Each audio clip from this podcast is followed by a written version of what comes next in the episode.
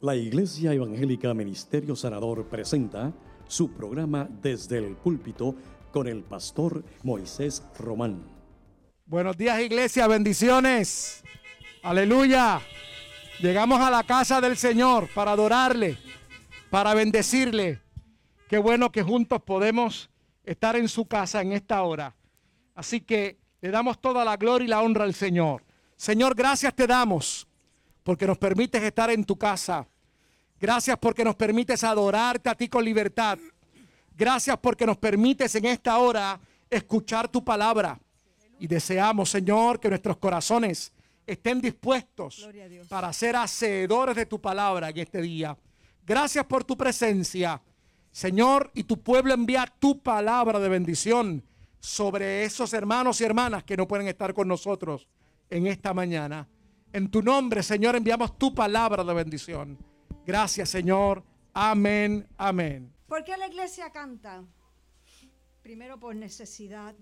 Porque Él dice que satisface el alma cansada y sacia toda alma entristecida. ¿Por qué la iglesia canta? Por gratitud. Por eso los fieles te invocan en momentos de angustia. Caudalosas aguas podrán desbordarse, pero a ellos no los alcanzará.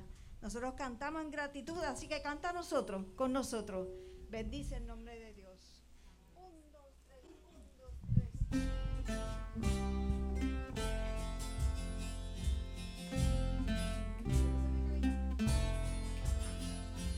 Eleva tu canción a aquel que reina.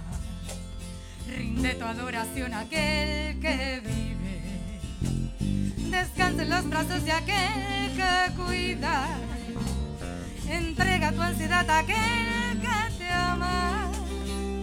Entrega tu oración a aquel que obra.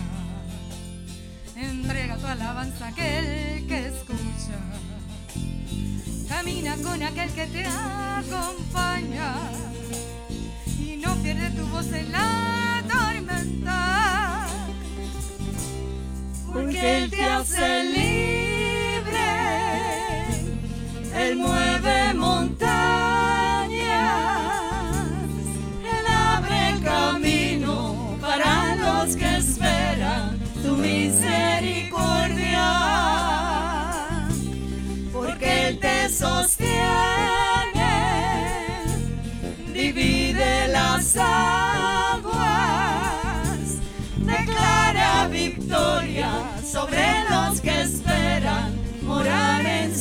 casa.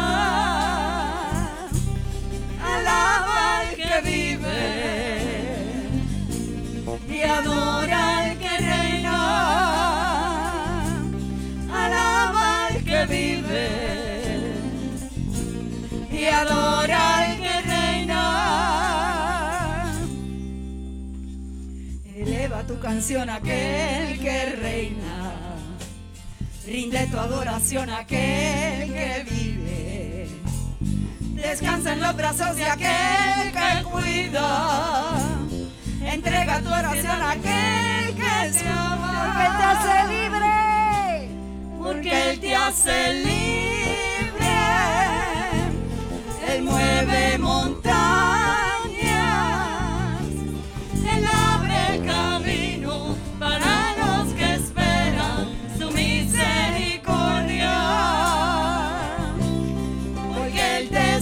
Yeah.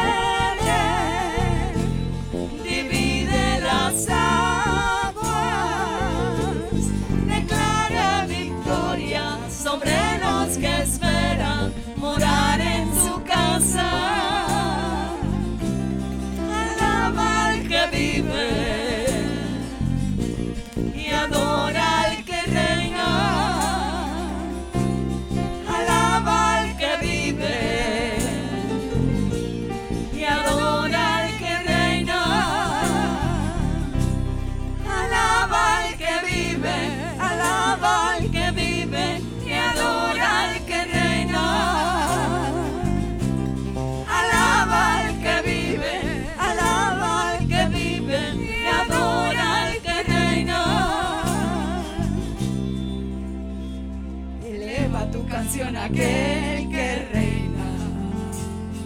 entrega tu alabanza a aquel que escucha. Aleluya. Gloria a Jesús.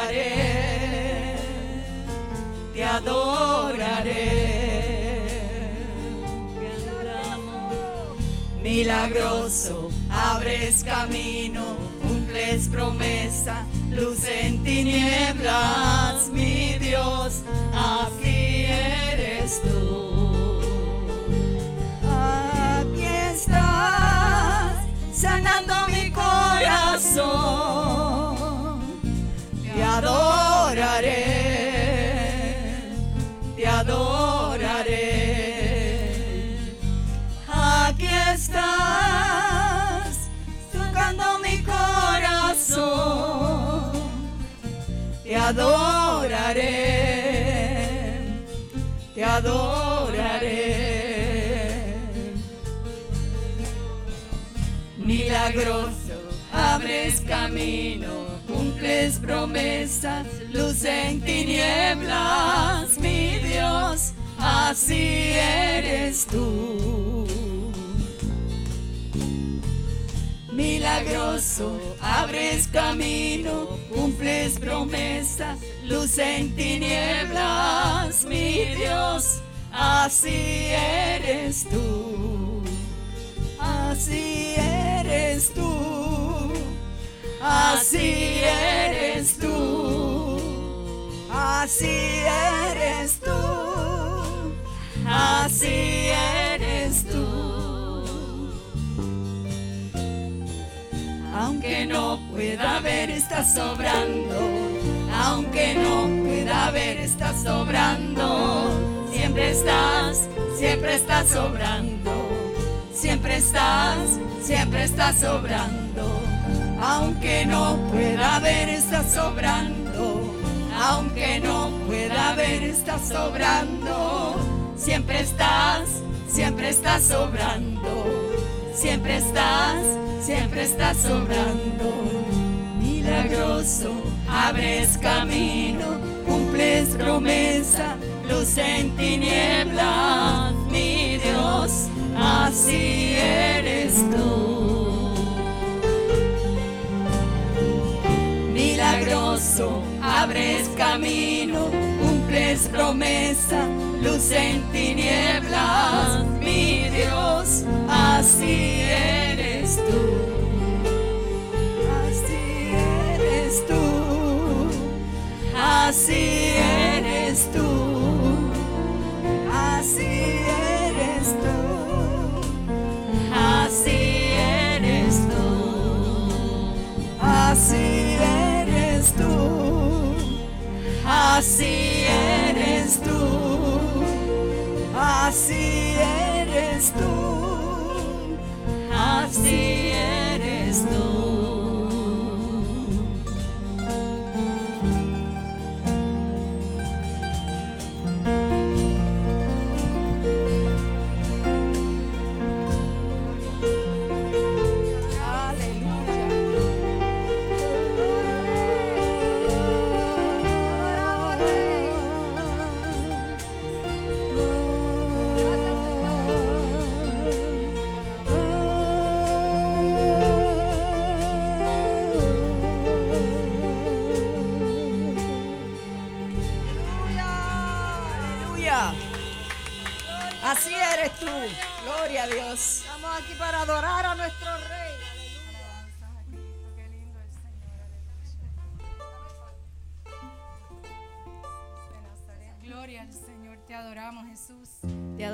Señor, Dios, aleluya. aleluya. Maravilloso. Gloria a Dios. Aleluya. Santo eres, Señor, santo y maravilloso eres, aleluya. Te adoramos, Jesús.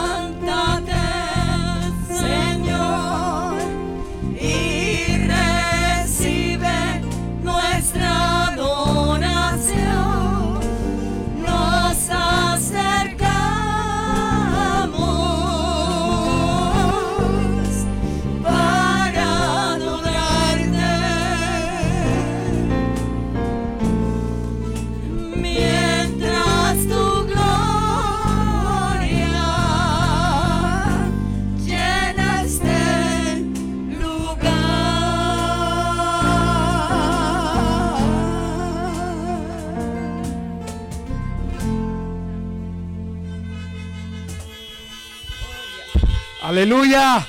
Aleluya. El Señor está con su pueblo. Aleluya. Bendecimos el nombre del Señor. Oramos por las peticiones. Oramos al Señor por la salud del señor Juan R. Santini. Y oramos por nuestra hermana Carmen Santini. ¿Verdad? Su mamá partió para estar con el Señor. Y oramos por estos queridos hermanos. Así que presentamos al Señor tu petición en esta mañana. El Señor que nos escucha, el Señor que entiende y atiende nuestras necesidades.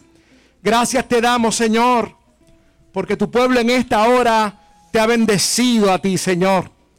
Y presenta a ti sus peticiones, presenta sus preocupaciones, sus necesidades. Y tú eres el Dios que siempre nos escuchas. Eres el Dios que llegas a tiempo siempre. Eres el Dios que sanas.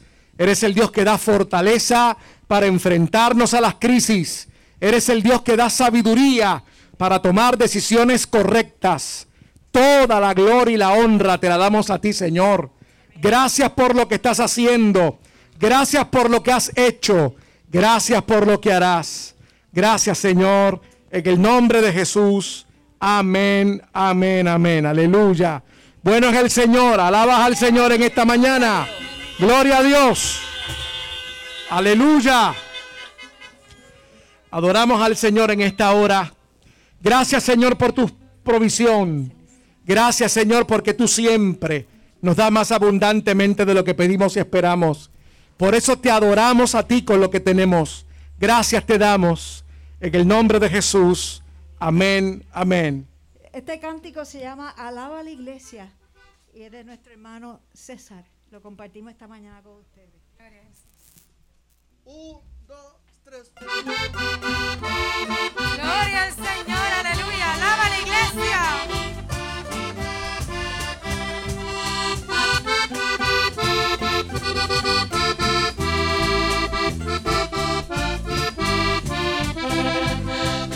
Dios nunca abandona a sus hijos. Dios siempre es fiel a sus promesas. Que Dios es nuestro amparo. Su nombre es digno de alabar. Dios nunca abandona a sus hijos. Dios siempre es fiel a sus promesas. Cantemos que Dios es nuestro amparo, su nombre es digno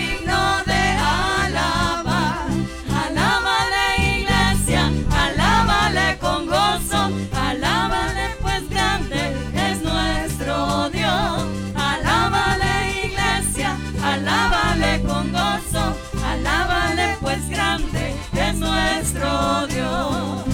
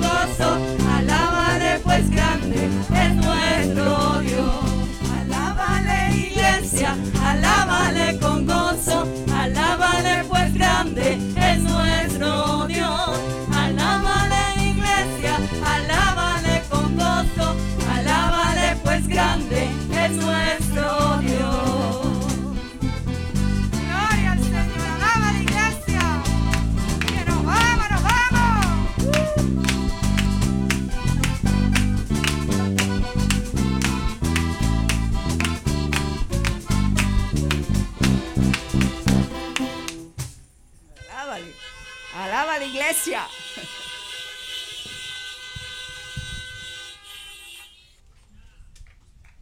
¿Cuántos bendicen al Señor en esta mañana?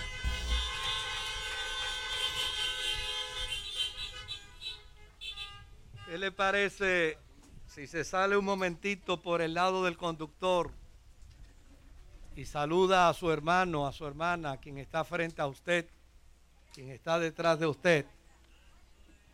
Salúdele. Bendígale en el nombre del Señor. Que Dios te bendiga mucho. Que Dios cuide de ti. Que el Señor cuide de los tuyos. Que cuide de toda tu familia. Que su gracia y su paz sea sobre ti y sobre los tuyos. Aleluya. Qué grato que podemos en esta mañana bendecir al Señor y podemos adorar al Señor juntos. Les invito para que vaya conmigo a las Sagradas Escrituras. Aleluya. Qué bueno. Les invito para que vea conmigo una porción de las Sagradas Escrituras. Aparece en Efesios capítulo 4, verso 17 hasta el verso 32. Efesios capítulo 4, verso 17 al 32. Así que les digo esto y les insisto en el Señor. No vivan más con pensamientos frívolos como los paganos a causa de la ignorancia que los domina y por la ignorancia de su corazón. Estos tienen el entendimiento oscurecido y están alejados de la vida que proviene de Dios. Han perdido toda vergüenza, se han entregado a la inmoralidad y no se sacian de cometer toda clase de actos indecentes. ¿No fue esta la enseñanza que ustedes recibieron acerca de Cristo si de veras se les habló y se les enseñó de Jesús según la verdad que está en él? Con respecto a la vida que antes llevaban, se les enseñó que debían quitarse el ropaje de la vieja naturaleza, la cual está corrompida por los deseos engañosos, y caminen a ser renovados en la actitud de su mente y ponerse el ropaje de la nueva naturaleza, creadas a imagen de Dios en verdadera justicia y santidad. Por lo tanto, dejando la mentira, cada uno hable a su prójimo con la verdad, porque todos somos miembros de un mismo cuerpo. Si se enojan, no pequen, no permitan que el sol se ponga sobre vuestro enojo, ni den lugar al diablo. El que robaba no robe más, sino que trabaje honradamente con las manos para tener que compartir con los necesitados. Eviten toda conversación obscena. Por el contrario, que sus palabras contribuyan a la necesaria edificación y sean de bendición para quienes escuchan. No agravíen al Espíritu Santo de Dios, con el cual fueron sellados para el día de la redención. Abandonen toda amargura, ira, enojo, gritos, calumnias y toda forma de malicia. Sean más bien bondadosos, compasivos, unos con otros, perdonándose mutuamente, así como Dios los perdonó a ustedes en Cristo. Que el Señor añada bendición a su santa y bendita palabra. Hemos leído un pasaje bíblico bastante extenso, pero es un pasaje bíblico extraordinariamente necesario para la reflexión, para la vida de la iglesia. Uno de los grandes desafíos que vivió la iglesia primitiva era el establecimiento de códigos éticos cristianos que fueran cónsonos para todos los creyentes, indistintamente provinieran del mundo gentil o provinieran del mundo judío. Para la iglesia primitiva esto era un grandísimo desafío. Se trataba de qué cosas de la cultura judía había que eliminar, qué cosas de la religión judía había que eliminar, pero qué cosas del pensamiento ético universal, tanto de un pueblo gentil como de un pueblo judío, tenían que ser invocados, tenían que ser sostenidos por la cristiandad. La iglesia tenía que cuidarse, puesto que la búsqueda de la integridad es un bien absoluto que todo ser humano reconoce aunque no lo posea. No es, no es un secreto el poder entender que hoy, en el pleno siglo XXI, la sociedad está inmersa en corrupción. La sociedad está inmersa en perversión. Pero hay de aquel que cometa un error. Hay de aquel que cometa una falla. Hay de aquel que cometa un desacierto. Si comete un error, si comete una falla o un desacierto, es increíble. Una sociedad pervertida y desenfocada es capaz de destruirle la vida a cualquier ser humano por un pequeño error que cometa. Pertenecer a la iglesia requiere de un compromiso exclusivo, dado que en aquel tiempo existían movimientos religiosos muy sospechosos para el imperio. Ejemplo, el culto al dios Dionisio y a la diosa Isis contribuían a la corrupción de las mujeres y fomentaban la inmoralidad sexual, el desorden y el libertinaje. Tales conductas, aunque eran fomentadas por la ignorancia y la caída humana, eran conocidas por el Estado como elementos antagónicos que pervierten el derecho y acarrean males sociales sin límites. La iglesia viene obligada a establecer procesos éticos que prorrumpan en reconocimientos sociales para que de esa manera la iglesia no solo hable de valores, sino que también se conduzca a través de ellos. Por lo tanto, lo establecido en el capítulo 4 de Efesios no solo tiene la intención de plantear el que está en Cristo es una nueva criatura, sino que a su vez estar en Cristo implica ser una mejor persona en carácter y en conducta social. Esta invitación del capítulo 4 de Efesios para vivir de manera diferente a como viven los que no conocen a Dios fue tomada de las tendencias judías que enseñaban que el pueblo de Dios no solo debe decir que lo es, sino que su conducta moral tiene que ser diferente a los que no lo son. Es decir, si somos cristianos, se nos tiene que notar. Ser cristiano no es una herencia cultural.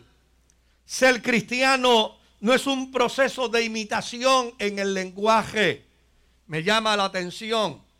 Hoy en día es cuando más lenguaje religioso se utiliza. Hasta los que hablan en la radio, hasta los que ejercen funciones políticas, hasta los cantantes de música rastrera que denigra a la mujer y pone en vilo la vida de lo moral y de lo ético, cuando ustedes los escuchan, ellos usan lenguaje, lenguaje cristiano. Ser cristiano no es un proceso de imitación en un lenguaje. Ser cristiano no es una tradición heredada por nuestros pasados. Ser cristiano es un estilo de vida donde la reconciliación con Dios con nosotros mismos, con nuestro prójimo, con la naturaleza, se hace evidente en todos nuestros actos cotidianos. Ser cristiano es procurar vivir al estilo de Jesús, procurando que nuestro egocentrismo y nuestra egolatría queden crucificados de tal manera que solo proyectemos a Jesucristo proclamando que ya no vivimos nosotros, sino que ahora Jesucristo es el que vive en nuestra vida. Eso es el cristiano. Hubo un tiempo en que la naturaleza humana, antes de la caída, se sujetaba a Dios y le obedecía. Pero después de la caída, esa voluntad fue cedida al maligno y por ende, creyéndonos libres, éramos esclavos de los vicios, éramos esclavos de la inmoralidad, de la perversión, de los miedos, de las inseguridades. Pero ahora estamos en una nueva dimensión de vida y con gran verticalidad podemos decir como el apóstol San Pablo. No es que lo haya alcanzado, ni que ya sea perfecto, sino que prosigo para ver si logro hacer aquello por lo cual también fui asido por Cristo Jesús. Hermanos, dice el apóstol San Pablo, yo mismo no pretendo ya haberlo alcanzado, pero una cosa hago, olvidando ciertamente lo que queda atrás y extendiéndome a lo que está delante, prosigo a la meta, al premio del supremo llamamiento de Dios en Cristo, en Cristo Jesús. Me llama la atención lo que dice el apóstol en su carta a los Efesios en el capítulo 4. Dice, no vivamos con pensamientos frívolos. ¿Y qué es la frivolidad? Sino la apatía, el desgano, el desinterés de aquellas cosas que tenemos que vivirlas con pasión, de aquellas cosas que tenemos que vivirlas con compromiso. Todos nosotros sabemos que necesitamos amar a nuestro prójimo, pero muchas veces caemos en la trampa de la frivolidad. Todos y cada uno de nosotros sabemos que debemos ser correctos en nuestra conducta los unos con los otros, pero muchas veces caemos en la frivolidad. El apóstol San Pablo llama la atención para decirle a la iglesia, no vivamos con pensamientos frívolos, sino por el contrario, amemos lo que creemos apasionadamente, amemos lo que confesamos, apasionadamente vivamos dentro de lo que hemos declarado ser en Cristo, en Cristo Jesús. Por el otro lado, dice el apóstol, no vivamos en la ignorancia, ni con el corazón endurecido, ni con el entendimiento entenebrecido. No nos entreguemos a lo que es inmoral. En lugar de vivir así, dice el apóstol, asumamos la realidad de nuestra naturaleza en Dios, viviendo en justicia y en integridad. Dice el apóstol aún más, no patrocinemos, oiga bien lo que dice, no patrocinemos la mentira. Cuando la Biblia dice que no patrocinemos la mentira y a la misma vez nos invita a no ser víctimas de la frivolidad, lo que quiere decir es que amemos no solamente la verdad, sino que amemos a la gente que habla la verdad. No caigamos en la trampa del mentiroso. No caigamos en la trampa del engañador. No caigamos en la trampa del embaucador. Y déjeme decirles algo, mis amados hermanos. Ahora estamos en los meses próximos donde vamos a escuchar gente que querrá decirnos lo que nos gustaría oír de ellos. Gente que querrá decirnos lo que nos encantaría oír de ellos. Pero lo que es importante para el oído cristiano, ¿cuántos oídos cristianos hay aquí en esta mañana?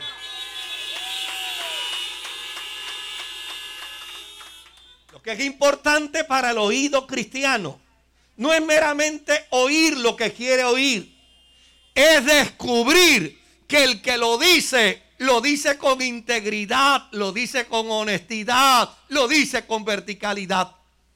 El apóstol San Pablo nos invita y nos plantea, no patrocinemos, no patrocinemos la mentira.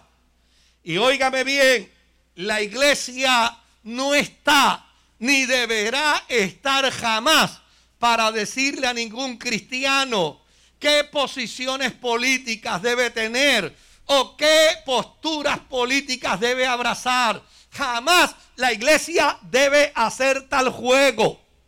Pero hay una cosa que es importante. Cuando la escritura dice que no patrocinemos la mentira, aprendamos a discernir como iglesia, como hijos de Dios, quién habla verdad y quién no habla verdad. Porque a fin de cuentas, la iglesia, el país, la sociedad no necesita gente que hable mentira. No patrocinemos la mentira. Dice el apóstol, si nos enojamos, si yo fuera a preguntar quién no se enoja aquí,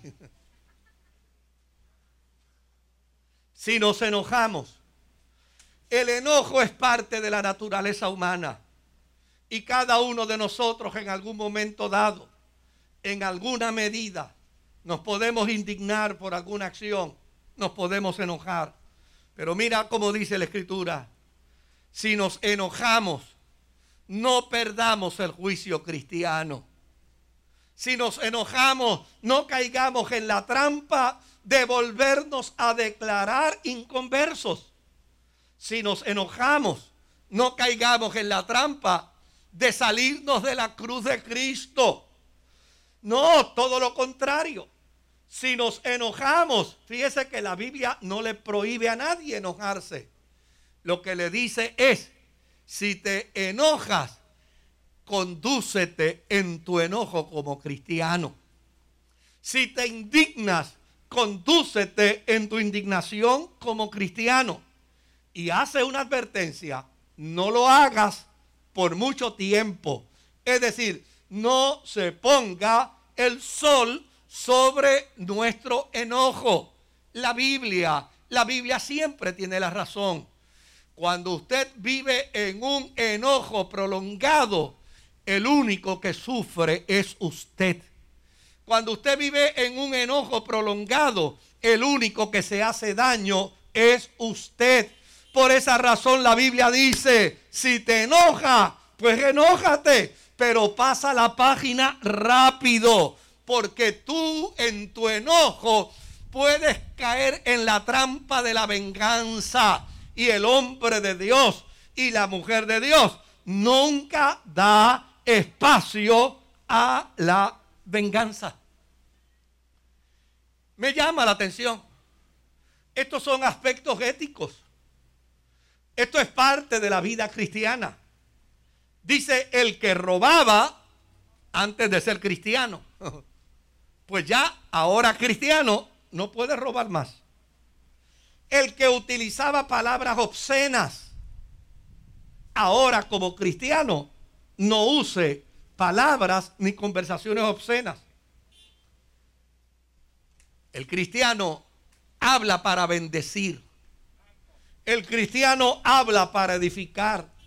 ¿Sabía usted, mi amado hermano, que en usted hay una capacidad, hay una fuerza, hay una entereza del Espíritu tan extraordinaria que al que usted bendice es bendecido, que al que usted edifica es edificado. No hemos sido llamados para otra cosa, sino para hacer bendición a los que están en nuestro entorno.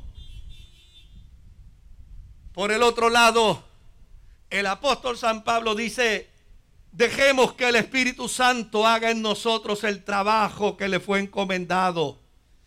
Y como yo dejo al Espíritu Santo trabajar en mí, yo dejo al Espíritu Santo trabajar en mí.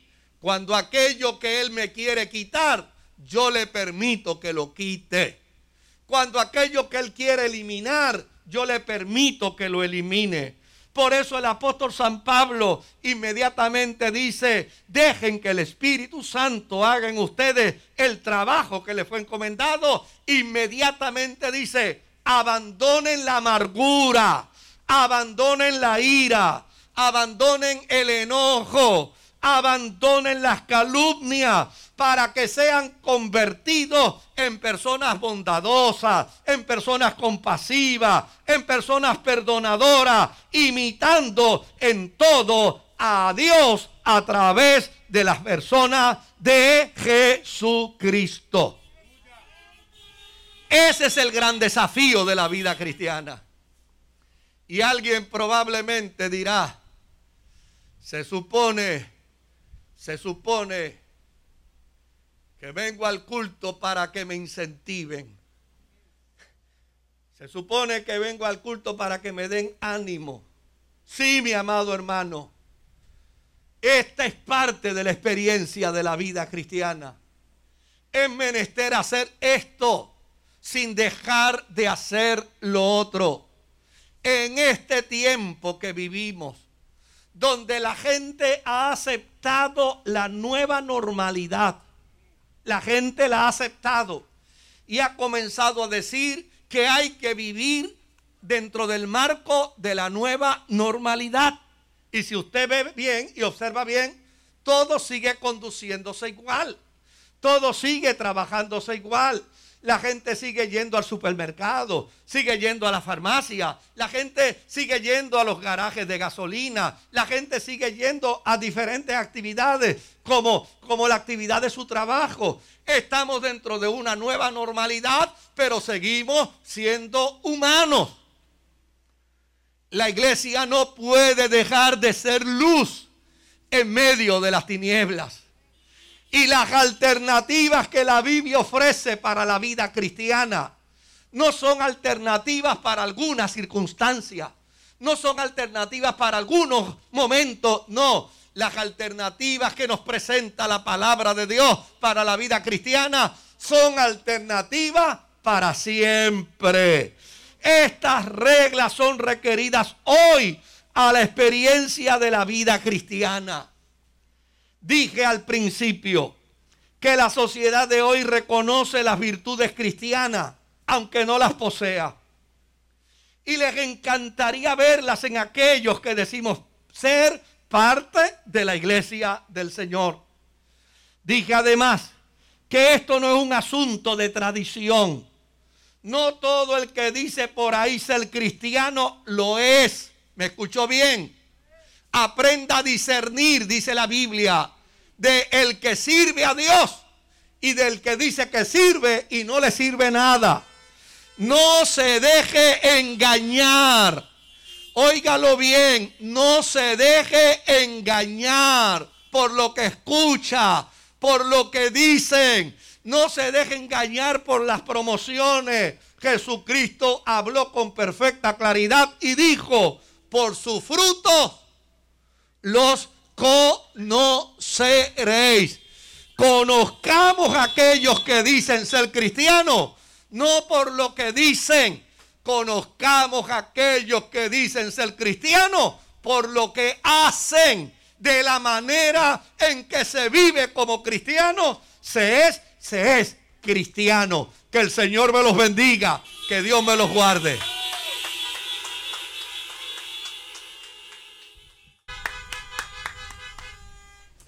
Gloria a su bendito nombre. He escuchado el mensaje que siempre, siempre resulta ser un reto para el pueblo de Dios. Pero nosotros tenemos que mantener una diferencia muy grande entre lo que es un renacido del Espíritu y una persona que no lo es. Y en eso, en eso nosotros tenemos que modelar y nosotros tenemos que ser juiciosos también para poder mantener los valores que debemos mantener en alto como, como iglesia y como pueblo de Dios. Hay mucha gente que con mucha sutileza y mucha inteligencia también engañan, pero nosotros tenemos la mente de Cristo, que no es cualquier cosa. Gloria a Dios. Así que nos alegramos mucho que hemos podido recibir en esta mañana la administración. Vamos ya ahorita a salir de este lugar. Nos vamos a despedir con una, con una alabanza, pero antes vamos, vamos a orar al Señor. Padre, te bendigo y te alabo. Y te doy gracias, Señor, en este día que nos permites una vez más estar congregados, Señor, para anunciar y proclamar tu precioso nombre. Gracias por tu palabra, Señor, que siempre es un reto. Ayúdanos, Señor, de día en día, Señor, a ir superándonos y mejorando, Señor, nuestro comportamiento y nuestro modelo como cristianos y hombres lavados y limpiados por la sangre tuya, Señor. Gracias damos. Ahora pedimos que bendigas a tu pueblo que ha de salir de aquí a sus hogares, que los lleves en tu comunión y en tu paz. En el nombre del Señor hemos orado. El grupo alaba al Señor y no se olvide el próximo, el próximo domingo en este mismo horario estaremos esperándole. Dios les bendiga.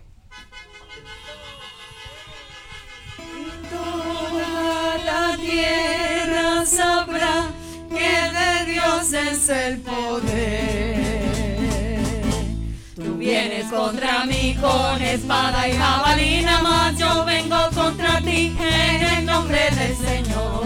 Tú vienes contra mí con espada y jabalina, mas yo vengo contra ti en el nombre del Señor. Jehová te entregará hoy en mis manos te venceré, y yo te venceré. Jehová peleará hoy de mi lado y toda la tierra sabrá que de Dios es el poder. Tú vienes contra mí con espada y jabalina, mas yo vengo contra ti en el nombre del Señor.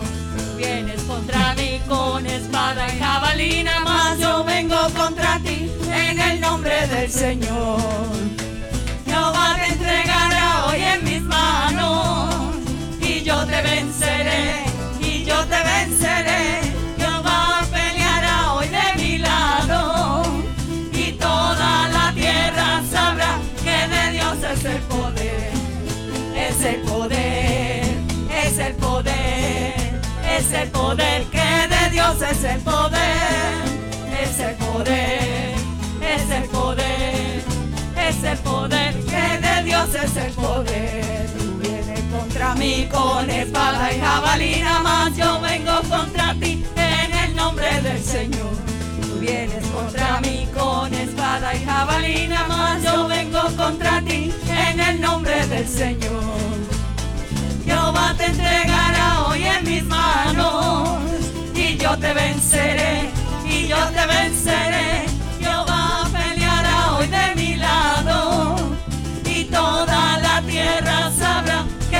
Es el poder, es el poder, es el poder, es el poder que de Dios es el poder, es el poder, es el poder, es el poder que de Dios es el poder, es el poder, es el poder, es el poder que de Dios es el poder, es el poder, es el poder, es el poder que es el poder.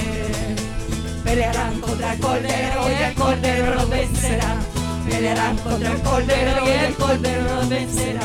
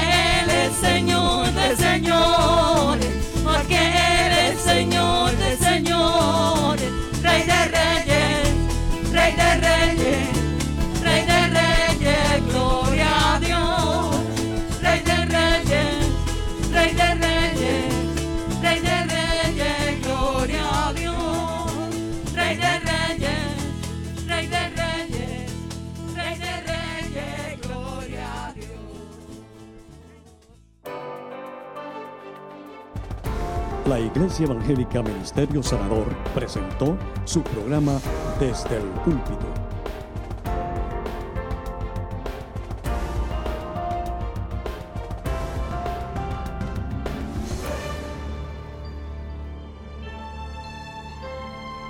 Si desea adquirir una copia de esta predicación, puede llamarnos al 787-793-1777. Que Dios les bendiga.